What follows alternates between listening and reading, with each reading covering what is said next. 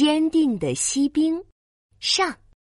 祝你生日快乐！祝你生日快乐！今天是尼克的生日，爸爸开心的为他唱起了生日歌。尼克，生日快乐！这是你的礼物。哇，是锡兵！谢谢爸爸。尼克有很多玩具，现在他又得到一盒锡铸的士兵，整整二十五个。瞧。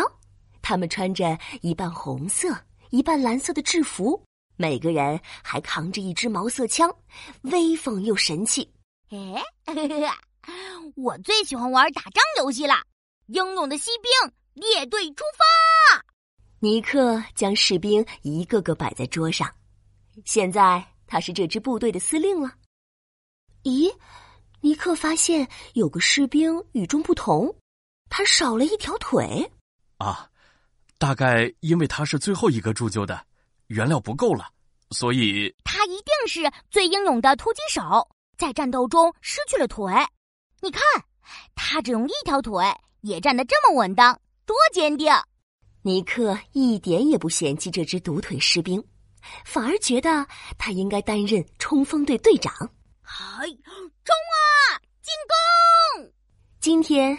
这支锡兵队伍的战斗目标是攻占这张桌子。哦，桌面上摆放着尼克各式各样的玩具，士兵们都看花眼了。不过，最吸引人的还是一座宫殿，一座用纸做的宫殿。宫殿上有精致小窗子，士兵们透过打开的窗子可以看到大厅里的模样。大厅的门口有几株矮树，还有镜子做的湖面，倒映着有水的天鹅。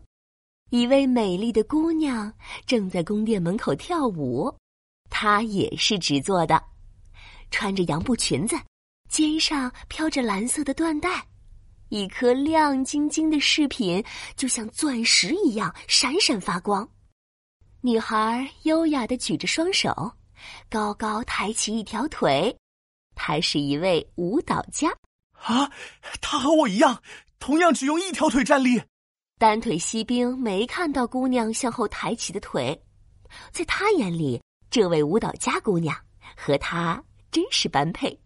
但是，他拥有一座宫殿，而我只能和兄弟们挤在盒子里睡觉，又黑又闷，差距有些大。不过，单腿锡兵从不轻易放弃。不妨先认识了解一下。于是，锡兵躲在一个鼻烟壶后面，一直观察着他，眼睛都不眨一下。直到夜晚来临，其他士兵都回到了盒子里，尼克一家也都睡了。玩具派对现在开始！哇！所有的玩具都活跃起来，积木小人们开始聚餐，存钱罐小熊和洋娃娃跳起了舞，粉笔在写字板上耍着杂技，就连笼子里的金丝雀都开始念诗，只有舞蹈家姑娘仍然保持着之前的姿势，而单腿锡兵还在痴痴的看着他。当时，钟敲了十二下，一只黑色的精灵从鼻烟壶里钻了出来。嘿，臭小子，你已经偷看他一整天了。她可是我们这里最美的姑娘，你根本配不上她。这话伤了锡兵的心，他不愿意理会这个烦人的黑妖精。你你你竟然不理我！等明天你就知道我的厉害了。哼！第二天。尼克又开始玩打仗游戏，士兵们准备出发。这次，他把锡兵们放在了窗户边。呼！一阵怪风吹来，窗子被突然吹开。啊，不好！单腿锡兵吹下了楼。他可没接受过高空跳伞训练，而且他没有降落伞。谢天谢地！单腿锡兵掉在了一片草丛里，不过他被倒栽葱似的卡在了石缝里。啊！我的冲锋队队长！尼克和妈妈急忙下楼寻找。有一次，尼克和锡兵相隔只有一个拳头的距离，可就是没有发现他。